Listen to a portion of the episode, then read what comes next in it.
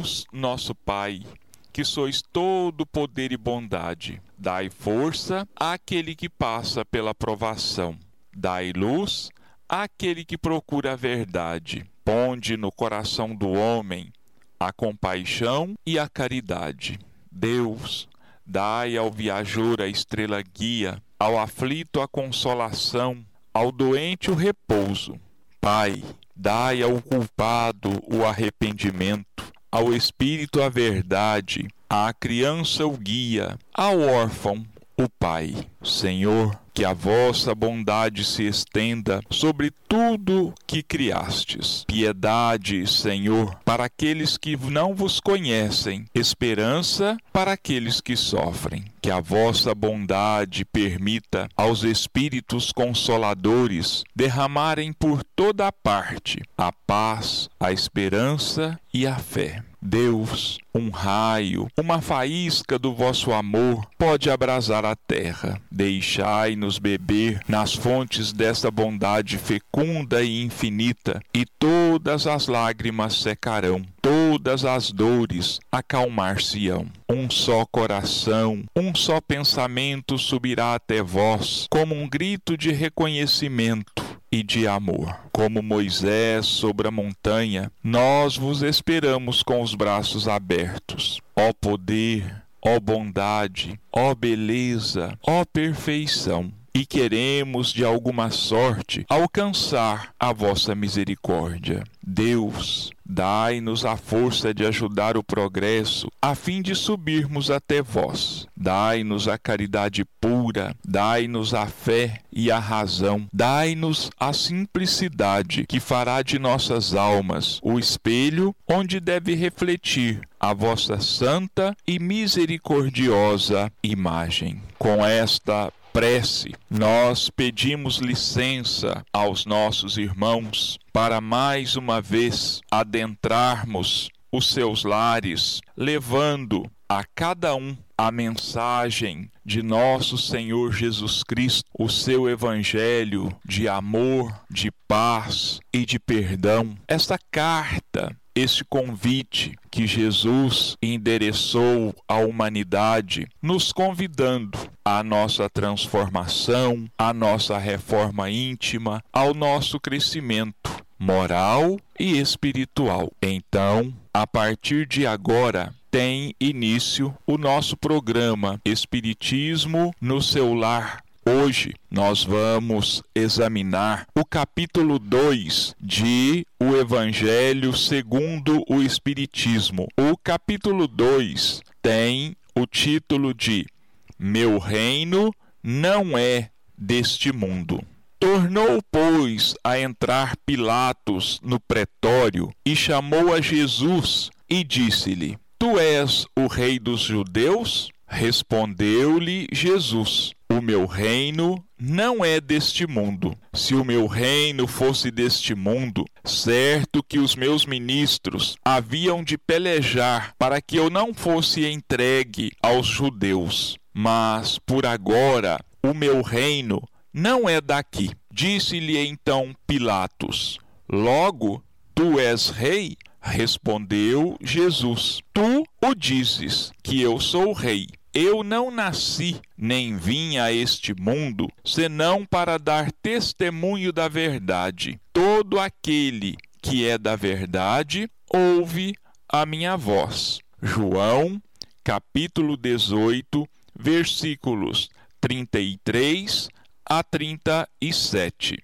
A vida futura. Por estas palavras, Jesus se refere claramente à vida futura que ele apresenta em todas as circunstâncias como o fim a que se destina a humanidade e como devendo ser o objeto das principais preocupações do homem sobre a terra. Todas as suas máximas se referem a esse grande princípio. Sem a vida futura, com efeito, a maior parte dos seus preceitos de moral não teriam nenhuma razão de ser. É por isso que os que não creem na vida futura, pensando que ele apenas falava da vida presente, não os compreendem ou os acham pueris. Esse dogma pode ser considerado, portanto, como o ponto central do ensinamento do Cristo. Eis porque está colocado entre os primeiros no início desta obra, pois deve ser a meta de todos os homens. Só eles podem justificar os absurdos da vida terrestre e harmonizar-se com a justiça de Deus. Os judeus tinham ideias muito imprecisas sobre a vida futura acreditavam nos anjos, que consideravam como seres privilegiados da criação, mas não sabiam que os homens, um dia, pudessem tornar-se anjos e participar da felicidade angélica. Segundo pensavam, a observação das leis de Deus era recompensada pelos bens terrenos, pela supremacia de sua nação no mundo, pelas vitórias que obteriam sobre os inimigos. As calamidades públicas e as derrotas eram os castigos da desobediência. Moisés o confirmou ao dizer essas coisas ainda mais fortemente a um povo ignorante de pastores que precisava ser tocado, antes de tudo, pelos interesses deste mundo. Mais tarde, Jesus veio lhes revelar que existe outro mundo onde a justiça de Deus se realiza. É esse mundo que ele promete aos que observam os mandamentos de Deus. É nele que os bons são recompensados. Esse mundo mundo é o seu reino, no qual se encontra em toda a sua glória e para o qual voltará ao deixar a terra.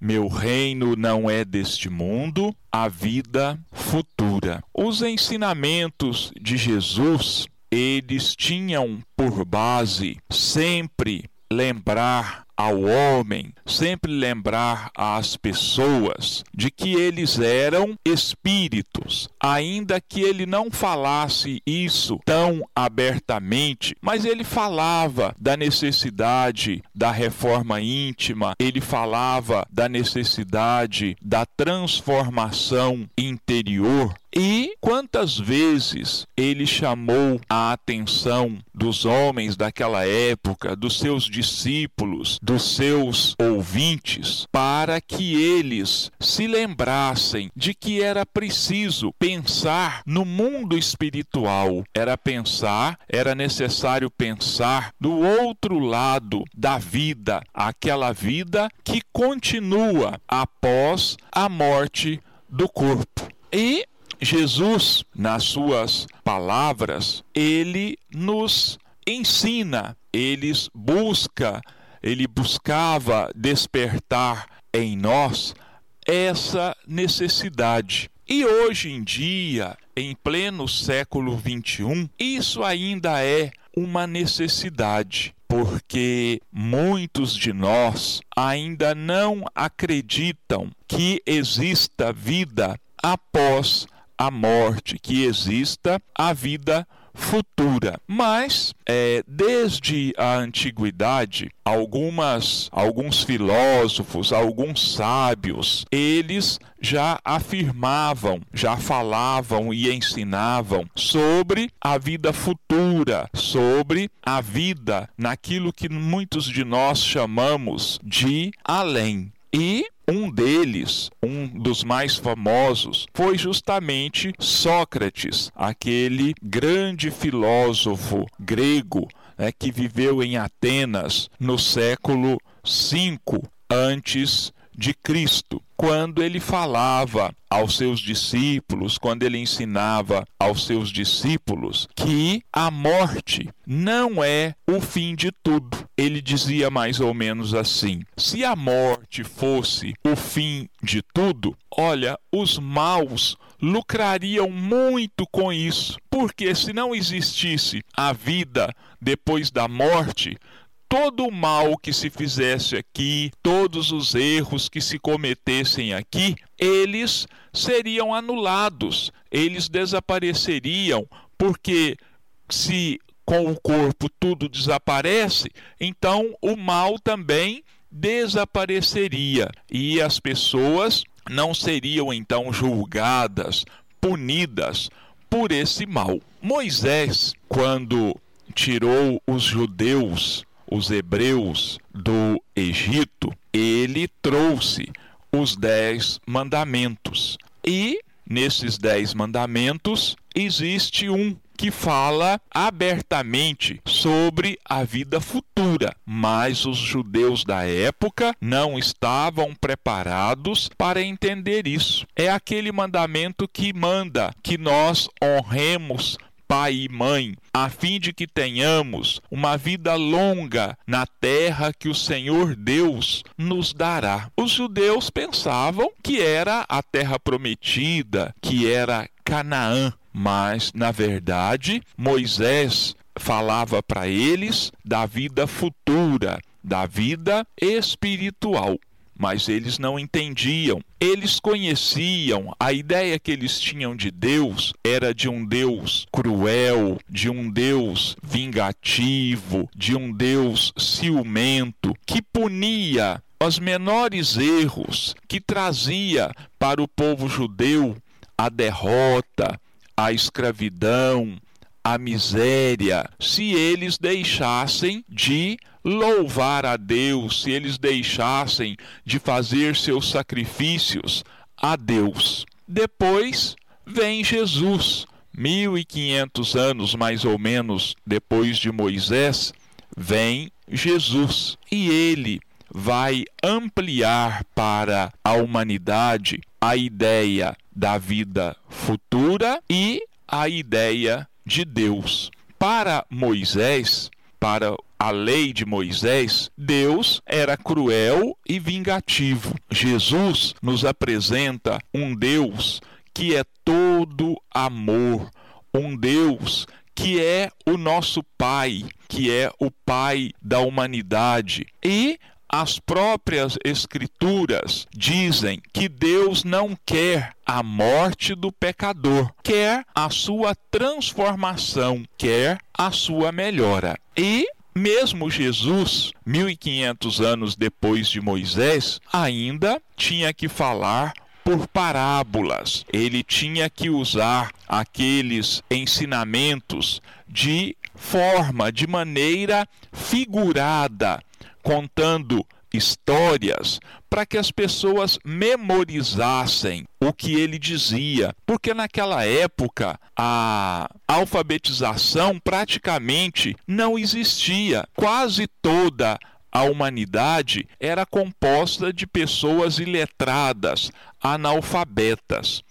Todo o conhecimento era transmitido oralmente, uma pessoa falando e a outra memorizando, a outra decorando o que eles estavam ensinando. Então, para que ficasse fácil a memorização, como Jesus fazia? Falava por parábolas. Ele falava de ovelhas e cabritos para os pastores, ele falava de peixes para os pescadores, ele falava de tesouros, de pérolas para os ricos, para aquelas pessoas que viviam negociando, que buscavam as riquezas. Ele então ensinava desta forma, para que as pessoas memorizassem e posteriormente entendessem o sentido espiritual da coisa. É o que o Espiritismo vem fazer para nós. Hoje, ele vem nos explicar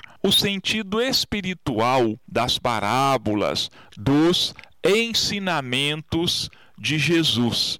E um dos ensinamentos de Jesus, dos principais, é justamente esse: a vida depois da morte, a vida futura, o que ele chamava e os judeus chamavam de reino dos céus. É quando nós vamos alcançar a nossa melhora espiritual, nós vamos nos tornar verdadeiros filhos de Deus, verdadeiros cristãos e vamos poder então desfrutar da paz de consciência, vamos poder desfrutar da harmonia de um mundo muito melhor do que esse mundo no qual nós vivemos hoje. Mas a conquista desse mundo, desse mundo novo, ela não vem de graça para nós, não. Ela exige de nós muito trabalho, exige de nós muito sacrifício, muita aplicação no aprendizado, na vivência dos ensinamentos de Jesus. E as pessoas, nós precisávamos dedicar um tempo maior na busca desses conhecimentos, na busca dessa elevação moral e espiritual. Para isso, nós precisamos lembrar de uma única coisa: a nossa vida na terra é passageira, a vida do corpo. Se nós vi podemos viver aí até 100 anos, mas diante da eternidade, isso é um piscar de olhos. A nossa vida verdadeira é a vida espiritual. Nós somos imortais. Nós fomos criados, o nosso espírito, e ele jamais vai morrer, ele jamais vai desaparecer. Então, esse é um pouco do da explicação do significado desta parábola da vida futura, desse capítulo, meu reino não é deste mundo. E nós vamos então passar agora para a segunda parte do nosso programa, Momentos com André Luiz, onde nós estamos examinando o livro Sinal Verde. Estamos lendo e comentando as páginas do livro Sinal Verde, que, como eu disse, é um guia para o bem viver, um guia de boa convivência. Hoje, examinando e comentando o livro Sinal Verde de André Luiz, nós vamos comentar o capítulo 4 da referida obra, que tem o título de No Recinto Doméstico. Bondade no campo doméstico é a caridade começando de casa. Nunca fale aos gritos, abusando da intimidade com os entes queridos. Utilize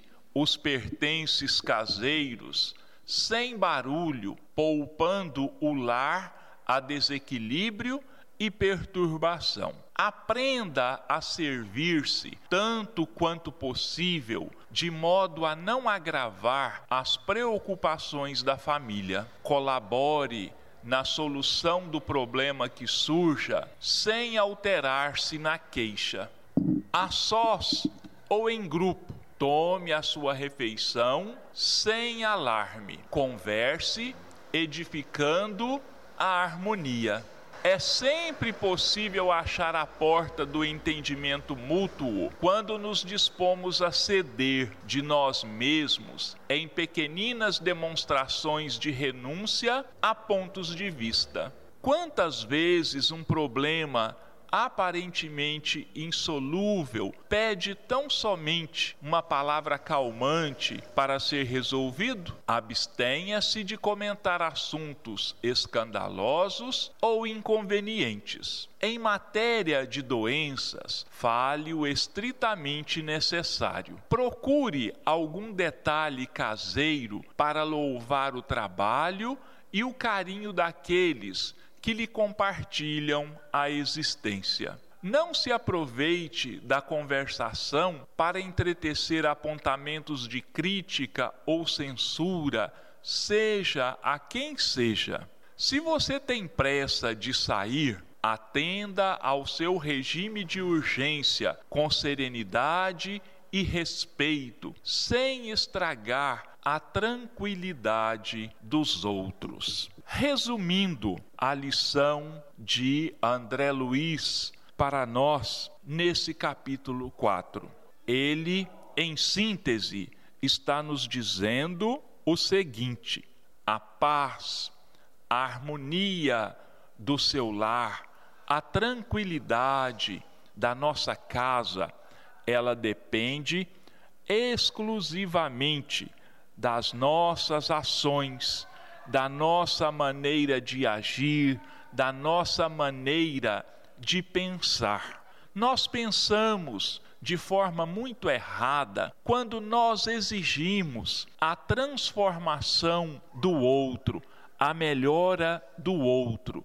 Não, não é assim que as coisas funcionam a melhora, a transformação, a paz tem que partir de nós mesmos, de cada um de nós. Nós não podemos esperar que o outro tome a decisão de mudar. Nós precisamos mudar por nós mesmos, antes que os outros pensem em se transformar. Se nós soubermos como agir e como falar dentro da nossa casa, como eu já disse, vai reinar a paz, vai reinar a harmonia quase perfeita. Porque se nós deixamos de reclamar, se nós deixamos de falar alto, aos gritos, se nós deixamos de nos queixar de que alguma coisa está mal feita, fora do lugar. Ao invés disso, vamos nós colocar no lugar, vamos nós fazermos bem feito, para que as coisas vão se encadeando, vão se encaixando e a harmonia se instale no nosso lar. É esse o ensinamento, mais ou menos, que André Luiz nos passa nessa lição no recinto doméstico. Bom, nosso programa está chegando ao final e nós vamos então encerrá-lo a partir deste momento, agradecendo a boa vontade dos nossos irmãos que têm a paciência e a bondade de nos ouvirem todos os domingos. Nós vamos então pedirmos a Deus e a Jesus, aos nossos anjos da guarda, espíritos protetores, que permaneçam conosco, que nos sustentem a cada um, que reanimem as nossas forças, que despertem em nós a paciência, a resignação, a humildade que nos inspirem pensamentos de reforma íntima, de transformação, para que possamos crescer a cada dia mais, que nos induzam à caridade, à fé, ao perdão, a fim de que nós ajudemos na transformação do nosso planeta, trazendo o mais rapidamente possível para junto de nós o mundo de regeneração que está prometido para a nossa terra, para que nós apressemos a vinda do reino de Deus entre nós. Que Deus e Jesus nos abençoem a todos, que tenhamos todos uma semana de paz, de harmonia, de muita luz e que assim seja.